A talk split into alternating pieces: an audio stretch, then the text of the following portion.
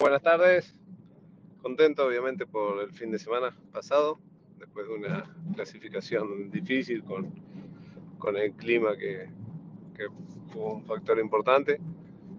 De ese puesto 28, haber llegado tercero en la serie y, también del noveno lugar en, de partida de la final, llegar al podio y con la frutilla del postre estar en la punta del campeonato, nos llevamos un, fin de semana que realmente no esperábamos después de ese sábado complicado.